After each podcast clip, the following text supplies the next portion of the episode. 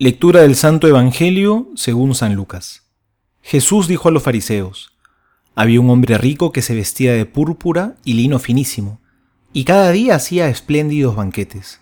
A su puerta, cubierto de llagas, yacía un pobre hombre llamado Lázaro, que ansiaba saciarse con lo que caía de la mesa del rico, y hasta los perros iban a lamer sus llagas.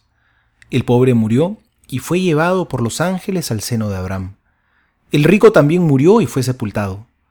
En la morada de los muertos, en medio de los tormentos, levantó los ojos y vio de lejos a Abraham y a Lázaro junto a él. Entonces exclamó, Padre Abraham, ten piedad de mí, y envía a Lázaro para que moje la punta de su dedo en el agua y refresque mi lengua, porque estas llamas me atormentan. Hijo mío, respondió Abraham, recuerda que has recibido tus bienes en vida, y Lázaro en cambio recibió males. Ahora él encuentra aquí su consuelo, y tú el tormento. Además, entre ustedes y nosotros se abre un gran abismo, de manera que los que quieren pasar de aquí hasta allí no pueden hacerlo, y tampoco se puede pasar de allí hasta aquí.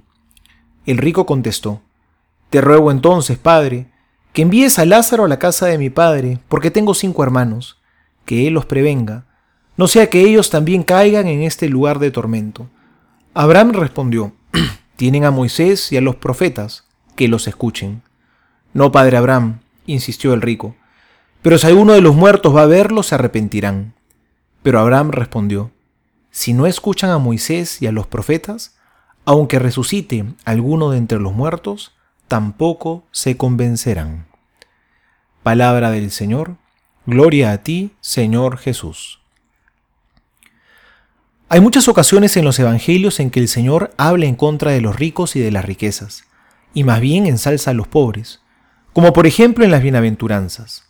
Bienaventurados los pobres, porque de ellos es el reino de los cielos.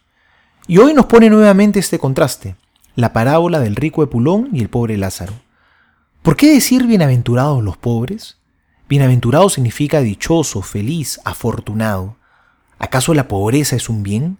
¿Acaso Jesús defiende la miseria y el hambre? Definitivamente no.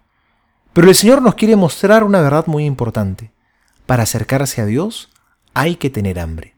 Tenemos que descubrirnos necesitados. Si creemos que ya lo poseemos todo, si nos creemos buenos porque no le hacemos mal a nadie, Dios solamente va a ser un elemento secundario en nuestras vidas, va a ser decorativo. Hay que reconocer que estamos necesitados de Dios y de su misericordia, necesitados de su compasión y de su amor. Solamente ahí le abrimos las puertas del corazón al Señor. ¿Cuál es el problema con las riquezas entonces? ¿Cuál era el problema del rico Epulón? Este hombre, lleno de tantas cosas, se había olvidado que le hacía falta una de las riquezas más grandes de la vida, compartir su vida con los demás. Qué pobre puede ser la vida de una persona que tiene bienes, si no los comparte con los otros. Tener bienes en este mundo no es malo, pero es un desafío que hay que saber llevar bien, porque no nos podemos ilusionar tanto con ellos, que nos empezamos a olvidar de los demás, y nuestro corazón se va anestesiando a las necesidades del prójimo. Ese fue el problema de Pulón. No dice el Evangelio que él haya hecho algo malo, que haya abusado de los demás o que haya conseguido sus riquezas de, manera inmoral. Su gran problema fue otro, fue no hacer el bien que estaba llamado a hacer. Su corazón estaba tan anestesiado por el apego y el disfrute momentáneo de las riquezas, que no se daba cuenta del hermano que sufría y padecía hambre en la puerta de su casa. Que en esta cuaresma el Señor nos ayude a abrir los ojos, para que vivamos la generosidad, para que seamos misericordiosos con el hermano que nos necesita. Soy el Padre Juan José Paniagua y les doy a todos mi bendición en el nombre del Padre y del Hijo y del Espíritu Santo. Amén.